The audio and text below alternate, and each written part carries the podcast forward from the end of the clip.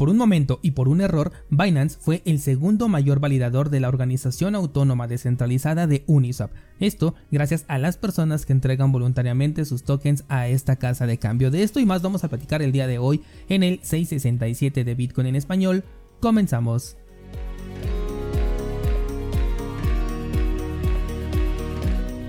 El precio de Cardano ha dado un movimiento interesante, de hecho eh, sigue en movimiento bajista después de haber roto ese nivel de soporte que al parecer pues sí fue bastante efectivo. Ya ves que estuvimos hablando de que ya dio varios toques ahí en ese nivel de los 40 centavos de dólar y una vez que lo rompió pues ha estado bajando constantemente de precio. Al momento en el que estoy grabando el episodio está en 33 centavos, yo creo que por lo menos tiene un primer piso ya cerca de los 30, podría ser un punto interesante de compra con mira a el largo plazo. También yo creo que puede seguir bajando aún continúo con mi orden ahí cerca de los 10 centavos. También tengo eh, intenciones de comprar a los 20 centavos si es que el token llega a ese precio. Pero por el momento vámonos por pasos y yo creo que el nivel de los 30 sí lo va a tocar o va a estar muy cerca de tocarlo. Así que eh, bueno, si esta criptomoneda te interesa, considera darle una revisada ahorita porque está en un precio bastante interesante. Vamos con la información. Muchas veces hemos platicado del poder que la gente le da a las casas de cambio centralizadas cuando les entrega la custodia de sus criptomonedas y utiliza estas plataformas como algo que no son, o sea, como carteras. Guardan allí sus criptomonedas esperando poder venderlas o enviarlas a otro lado en cualquier momento. Específicamente hablando de proyectos en donde la posesión de una mayor cantidad de tokens otorga una ventaja en términos de centralización, este tema es bastante delicado, ya que las casas de cambio pueden utilizar los tokens de los usuarios para realizar procesos, ya sea de votación o de staking y obtener con ello incentivos adicionales o en el peor de los casos hasta control sobre las decisiones de un proyecto. Bueno, pues este caso por error se dio precisamente en Binance cuando un movimiento de fondos en el token de Uniswap generó una autodelegación que según últimas declaraciones es un proceso que se realiza de manera automática y no representa la intención de Binance de ser un validador de Uniswap y mucho menos aclaran eh, aquí en Binance utilizando los fondos de los usuarios. Esto detonó después de que el CEO de Uniswap, que es un exchange descentralizado que tiene un CEO, pidió explicaciones de este acto que convirtió a Binance en el segundo validador más importante de Uniswap, otorgando un poder de voto bastante importante. El CEO de Binance dio la explicación que comenté diciendo finalmente que no utilizan ellos los fondos de los usuarios para realizar staking o bien para conseguir poder de voto en una red. Esto requiere ya sea de una investigación profunda para que podamos creerlo o bien de confianza, ya que por ejemplo en Cardano, Binance tiene una cantidad bastante grande de pools corriendo y es verdad que ofrece la posibilidad de delegar el poder de voto desde la plataforma, pero también es verdad que estrictamente hablando de criptomonedas, cuando se realiza una transacción legalmente estás cediendo la custodia de tus criptomonedas a la casa de cambio en cuestión. Esto lo vimos por ejemplo con Celsius, quien dijo recientemente después de que se declarara en bancarrota que los clientes, según los términos y condiciones, habían delegado voluntariamente sus tokens al depositarlos en Celsius, quien podría utilizarlos de la manera que mejor les convenga. En el caso específico de Uniswap dicen que es un error y que no pretenden ser validadores, pero hay una multitud de criptos que manejan gobernanza o bien manejan el staking y de las cuales Binance podría estarse aprovechando mientras los usuarios le regalan más poder de voto por almacenar allí sus criptomonedas. Para el caso específico de Cardano, incluso suelen bloquear los retiros muy frecuentemente, esto para que tú tomes la decisión de cambiar por otro activo y de esta manera hagas el retiro pero ya con otra criptomoneda dejándole a Binance los ADA en total control de esta plataforma que ahora sí ya no le pertenecerían al cliente y pueden disponer de ellos libremente. Así que de cualquier forma sería una estrategia para que ellos se quedaran con estos tokens y poder obtener recompensas o incentivos adicionales e incluso mayor control sobre la red acumulando una mayor cantidad de tokens. En este caso mi sugerencia es utilizar pools que sean independientes por ejemplo 7PL que es el pool oficial de Bitcoin en español, en donde puedes delegar tus tokens ADA manteniendo la custodia de tus criptomonedas. Enlace en las notas de este programa. Y hablando de Cardano, te comento que la interoperabilidad con la red de Algorand ya está activa gracias a un desarrollo de segunda capa que se llama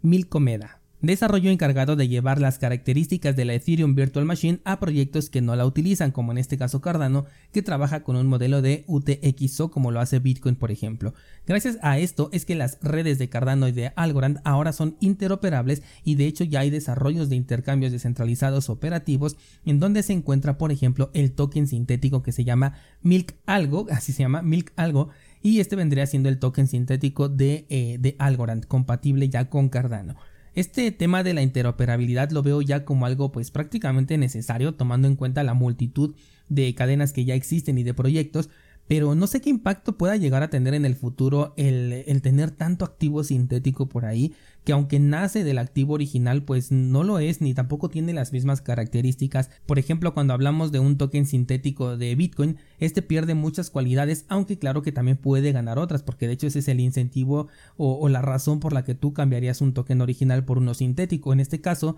regresando al ejemplo de Bitcoin, podríamos ganar cualidades como participar en aplicaciones descentralizadas, en la ejecución de contratos inteligentes y al mismo tiempo pues estarías perdiendo cierto nivel de descentralización o de resistencia a la censura. Creo que tienen utilidad, pero no sé, me generan por ahí como que cierta duda a futuro de qué podría llegar a pasar eh, con tanto activo sintético estando ahí en el mercado y qué impacto podría llegar a tener si ocurre por ejemplo un exploit. Cambiando de tema me encontré con un artículo muy interesante que trata sobre una modificación que se le hizo a la ley de protección al consumidor de productos digitales, ya que anteriormente tenía eh, en sus líneas la frase plataforma de productos digitales, que es un concepto que consideraron como bastante amplio y que podría entenderse como una prohibición directa hacia las aplicaciones descentralizadas y en general a todo lo que se llame DeFi. La actualización modifica ahora este apartado colocando la frase instalación de comercio de productos digitales y esto sería más claro porque según lo que se nos está relatando en el artículo, deja fuera a aquellas personas que desarrollan y publican software como no lo hacía la descripción anterior. Según el grupo de defensa Alliance DAO, la versión anterior del proyecto de ley mataba a DeFi y este es mi punto principal porque si un proyecto de ley puede matar a, una DeFi, entonces ese algo podría ser lo que sea, pero menos descentralizado, y DeFi significa finanzas descentralizadas. En este podcast siempre te he mencionado que la entre comillas descentralización que tiene DeFi es entre mínima y nula, aunque definitivamente mayor que las opciones que son abiertamente centralizadas, que son casas de cambio como Binance, Coinbase, Bitso, etc. Sin embargo, ante una regulación severa, casi la totalidad de productos DeFi podrían caer en esta definición, cosa muy diferente a Bitcoin, por ejemplo, eh, lo tomo como insignia de la descentralización, en donde un proyecto de ley podría poner explícitamente allí en sus líneas que Bitcoin está prohibido y fuera de las emociones de la gente que podría llegar a mover el precio en el mercado, en realidad a Bitcoin como protocolo o como tecnología no le pasaría absolutamente nada. Esa es la fuerza de una verdadera descentralización. En la nota pasada, por ejemplo, hablábamos del CEO de Uniswap, que es un exchange que se supone que es descentralizado, pero tiene un CEO en su empresa, y del poder de voto de dos empresas, la número uno y Binance llegando por error al segundo puesto con el tema de Uniswap. Esto representa puntos únicos de fallo que son vulnerables a regulaciones, exigencias o incluso ataques dirigidos en proyectos que se dicen ser descentralizados. DeFi es un concepto y experimento bastante interesante, pero creo que todavía dista muchísimo de llevar ese nombre. La única finanza realmente descentralizada es la que te brinda el uso de Bitcoin y probablemente también podría meter aquí a Monero. Por último, una nota que me parece muy curiosa y es que el exchange insignia de la red de BNB Chain PancakeSwap ha compartido sus intenciones de migrar a la red de Aptos, esta red de la que te comentaba ayer, si no me equivoco, que nace del proyecto fallido de Meta y que está envuelto en polémica. No puedo negar que detrás de este proyecto hay mucha inversión, hay empresas bien posicionadas y que están esperando resultados y seguramente vamos a ver colaboraciones interesantes como ahorita esta de PancakeSwap que la verdad sí me sorprendió. No sé si se trate de una red doble, una red colaborativa o bien una migración total del proyecto de la BNB Chain hacia Aptos, pero sigue siendo uno de los exchanges más importantes de la BNB Chains. Casi casi es el homólogo de Uniswap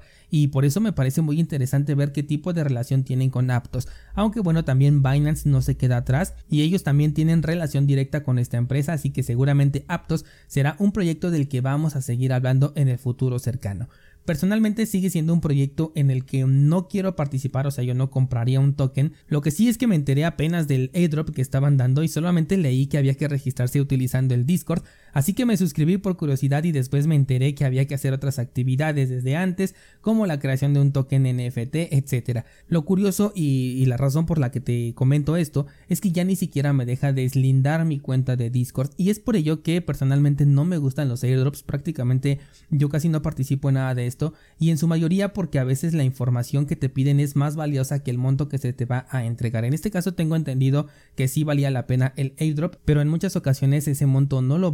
y después quitarles ese acceso o bien la información que ya les entregaste pues resulta inviable como en este caso que por curiosidad ya no puedo deslindar mi cuenta. Supongo que a reserva de ligar otro servicio porque ahí me deja ligar varios, pero por supuesto no pienso hacer esto ya con otra cuenta. Así que aquí la curiosidad mató al gato. Ayer subí nueva clase hablando sobre el bloqueo de satoshis cuando una transacción con Bitcoin se queda sin confirmar por mucho tiempo. Este es un tema con el que he tenido distintas experiencias tanto personales como con descentralizados que me han escrito preocupados porque sus satoshis se quedaron en el limbo. Y hoy además voy a subir una clase explicando el time lock de Bitcoin que lamentablemente es una opción que solamente queda para aquellos que manejen código por el momento, pero que es bastante interesante. Enlace en las notas de este programa, eso sería todo por el día de hoy y que tengas un excelente fin de semana.